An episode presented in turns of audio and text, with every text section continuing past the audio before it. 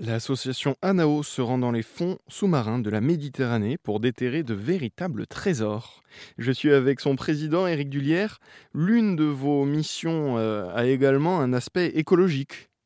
Pour travailler d'abord sur la, sauvegarde du patrimoine, eh il faut d'abord nettoyer. Et bien souvent, on arrive sur des sites où il faut dépolluer avant de pouvoir travailler en archéologie sous-marine. Donc là, on est un petit peu à droite et à gauche. On est en train de préparer les parties administratives pour que dès l'automne, d'ici quelques semaines, en fin de compte, on relance nos activités archéologiques. On va faire aussi des, des formations d'archéologie sous-marine afin d'amener un maximum de jeunes euh, archéologues à nos côtés, parce qu'on a besoin évidemment de préparer la, la, relève. Et on pense que ce, cet automne va être euh, tout à fait exceptionnel, parce que d'année en année, on a de, de, plus en plus de très bonnes compétences qui rejoignent les rangs d'ANA ou l'aventure sous-marine. Et on on a une équipe de, plus en plus performante pour pouvoir euh, découvrir de très beaux trésors sous-marins. Entre Monaco, dans cette partie du bassin méditerranéen, il doit y avoir une très grande activité archéologique à faire.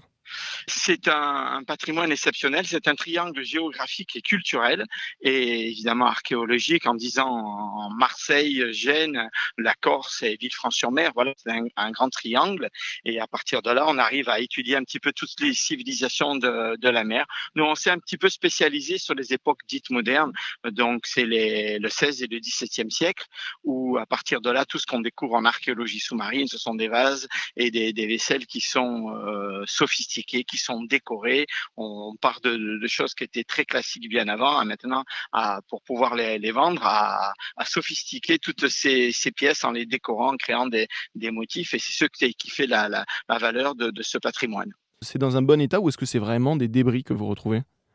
Alors, bien souvent, ce sont des débris, mais il y a des fois des débris qui, juste un petit tesson, est très intéressant parce que si vous trouvez un tesson qui vient de Turquie, euh, voilà, il faut savoir l'analyser. Et même un petit euh, tesson qui a traversé toute la Méditerranée a beaucoup d'importance. Sauf que nous, on a des techniques qui ont travaillé sur des lieux où on, on, arrive bien souvent, je dis bien souvent, pas tout le temps, mais bien souvent à découvrir des pièces comme au premier jour de la création par le potier et le céramiste.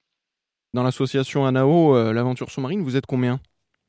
Alors, on, tourne à 44 membres, 44 membres actifs qui travaillent. C'est déjà énorme pour une pour une activité aussi euh, scientifique parce que c'est quand même pas évident d'amener des gens à faire des recherches archéologiques, même s'il y a beaucoup d'engouement. Euh, il y a de, de, gros sacrifices. On plonge pendant l'hiver, donc avec des conditions qui sont pas toujours optimales, mais ce qui nous permet de plonger dans de bonnes conditions en ayant une plaisance qui est beaucoup plus réduite. Donc euh, voilà, on arrive à travailler dans des températures d'eau qui sont relativement correctes parce qu'il faut pas quand même se plaindre. Et euh, voilà, donc nous, on a quand même euh, fait une, une politique de descendre dans des petits fonds dans moins de 20 mètres et de rester un peu plus longtemps pour participer à ces fouilles archéologiques qui sont officielles. Vous faites quoi cet été? Alors, en fin de compte, cet été, on a, on a préparé des expositions qui sont en, au musée d'archéologie, donc de, du musée de préhistoire régional de Menton. On a une, une, exposition qui tourne actuellement. On assure des visites guidées. On est en train de préparer le matériel de fouille parce qu'il faut énormément de maintenance pour les, les, les, pour les bateaux, pour le matériel de plongée. On a une partie administrative qui est très, très, très, très lourde pour pouvoir présenter euh, donc les plongeurs dans de bonnes conditions, les, les autorisations qui nous sont délivrées par le DRASM, du ministère de la Culture. Et donc, euh, voilà, c'était euh, l'été où on ralentit un petit peu nos activités sous-marines, on, se concentre à, à d'autres tâches. J'étais avec Éric Dullière, président de l'association ANAO, l'aventure sous-marine.